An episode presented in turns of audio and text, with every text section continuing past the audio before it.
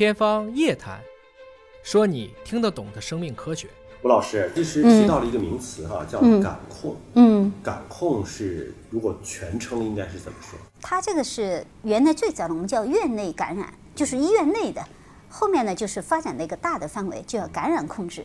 呃，它现在因为还是一个翻译过来的嘛，infection control。重点呢，对一个医院内来讲，那么就是我们怎么样把这个医院里面的，首先在常规的啊，如果不说传染病，我们比如说一个病人到了手术室，我在做手术的过程里面，我要保护患者不要受感染。所以这是常规的院感要管的事情。还有这个病人到医院里面去住院了以后。比如说一个病房里面，A 病人有这个病，B 病人没有，不要从 A 病人像耐药菌，我们要管理 A 病人身上携带的耐药菌不要传播到 B 病人身上去，这些是日常状态下的这个感控的一个管理。在医院内的感染的防控。对，它还包括工作人员不要被感染，或者说工作人员如果比如说我是一个无症状携带者，我带了某一种。不不一定是新冠啊，别的我身上可能皮肤上有一些耐药菌啊，对我来说不治病，但我去给病人诊治的时候，会不会给病人感染呢？这些都是医院感染要管理的事情，这是常态。但是在传染病的时候呢，那这个范围就要大一些了。对我们就会涉及到现在大家看到进了医院都要量体温啊，都要消毒啊，戴口罩啊，那它也是属于在疫情防治时期的。医院感染要管的事情。咱们以您在武汉方舱医院的工作为例哈，如果要做到感染防控，嗯，应该怎么做？因为方舱医院我们通过视频的画面看吧，嗯，是个相对开放的空间，是病床和病床之间可能隔板都少，对吧？起码上面都是空的。是。那通过呼吸啊，通过接触啊，嗯，尽管说大家都是确诊的阳性的患者，嗯，那会不会有？重症一点的、轻症一点的这种细微的差别，我身上病毒多一点，你身上病毒少一点，对，您是不是有这种情况？您这个问题很多人都提过，包括媒体有一些报道以后，国外也有人说，你们就是一个大的一个集中箱一样的，把人装在里面。其实他是这样，我们其实刚开始去的时候也是，还是做了一些策略。除了我们医务人员，也要感谢我们武汉的那些工人，都是连夜二十小时不休息。我们跟他说你要隔，第二天早上来全部隔好了。非常辛苦。那么从感控这个角度，我们说怎么来管呢？其实对传染病，我们还是三个基本点。一个呢就是传染源，就是病人，怎么管病人？确实，我们当时心里也很忐忑。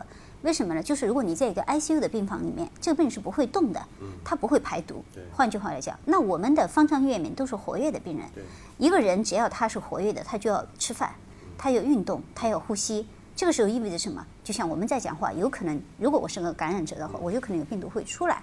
当时非常担心这个事情啊，所以呢，我们说，首先对病的管控方面呢，也是对他们做好宣教。早期也会有个别人有情绪，他总觉得我旁边人比我重，我是轻症的，他比我重，他传染我怎么办？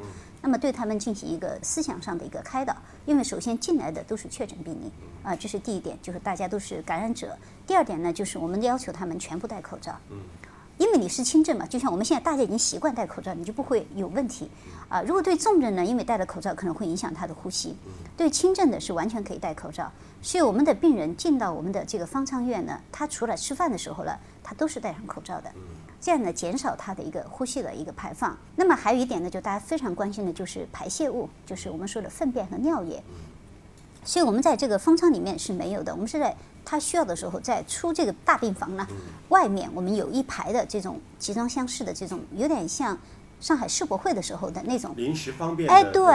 然后这种呢是及时就有消毒液，就是排放以后我消毒液立刻就消毒掉，这样呢来减少一个是上呼吸道的，一个是下面这个排泄出来的这些带有病毒颗粒的这些物质，来实现这么一个首先对它的一个控制。所以院内感染防控是不是需要？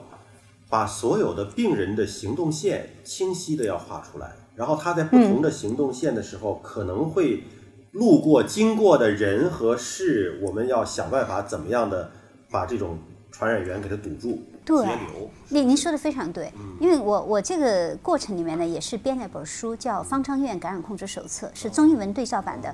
然后我们也在海外的那个皇家柯林斯出版社授权他去免费的发行。确实就是这样，我们得细到什么程度？一个病人从哪个门进来，经过什么环节，到哪个病区，然后这个期间他可能会涉及几些动作。第一点，他的日常生活起居；第二，他可能要去做 CT，因为我们这个病肯定要不断的去。拍 CT 片看他的一个胸部的影像学的发展，还有他可能要采咽拭子去做核酸，就是您说的，它的每一个路径会涉及到什么位置，在这个位置过程里面，比如说，如果你到定点医院去，我们还有转诊的过程，应该走哪条路，上哪辆车，谁接谁送，然后这个过程里面，我们前面讲的只是一个预防，还有如果它发生了真的这个可能出现了这个污染怎么办？怎么及时的消毒？定期的做这个我们规定的一个频次，用什么样的消毒液？怎么来对空气和对环境进行消毒？所以港这些都是规定好的特别的细心，对对吧？不能够漏掉每一个细节。我们叫地毯式的搜查，还有一个就是保护易感人群，就是保护我们的医务人员，包括我们的警察、环卫工人。我们叫 PPE，就个人防护装备。嗯，这个个人防护装备就大家看到的，就穿的那个像太空服一样的。对对，什么时候你需要戴面屏和护目镜？什么时候你需要穿防护服？这些对不同的岗位非常细，就是细到我们是轮班的嘛。同一个人，比如说我今天上的护士是巡岗的，就发发药啊什么的。明天我的班是要采样的，那我今天和明天我的防护就是不一样的，所以要非常的细。这个过程里面确实就是院感的管理，就是管垃圾、管污物，同时呢也管清洁区的这些工作人员的一些交流。您说的这个院感拉回到现实生活当中来，嗯，就是普通的这种门诊，是不是也可能会是院内感染的一个重灾区？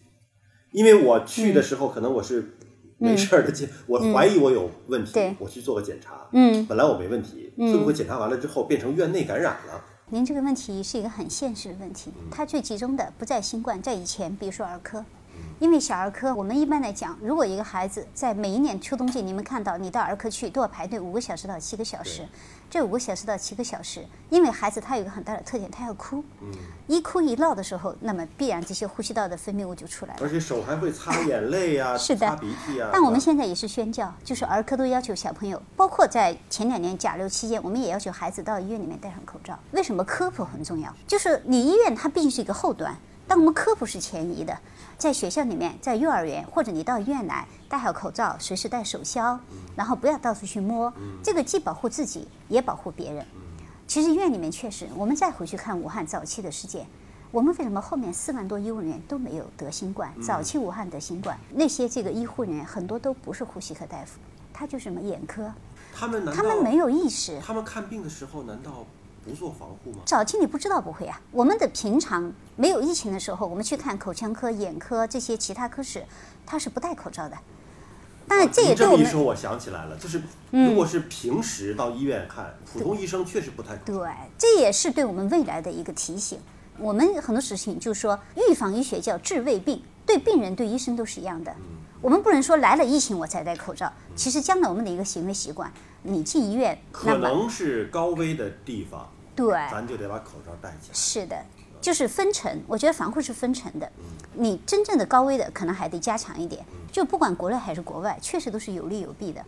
我们一看大片儿里面，或者是到国外的去，你看那个食堂里面开会，那个外科大夫都是那个工作服穿着的，其实这个也是有风险的，因为你这个工作服，你看病人也是一个工作服，哦，我们的白大衣，然后你再去吃饭也是这件白大衣。嗯，我们现在在国内，包括我的博士在瑞金院上学，我们在瑞金院的时候就规定了，进食堂是不能穿白大衣的。嗯，这是很有道理的，因为你并不知道你接触的患者到底是什么样的疾病，你的工作服和你的生活服要应该是要分开要分。开对，所以这也是我们在逐步的过程里面，也在不断的评估你的风险环节在哪里，采取有效的这种控制的一个措施，而不是说很盲目的他们怎么做我们就怎么做。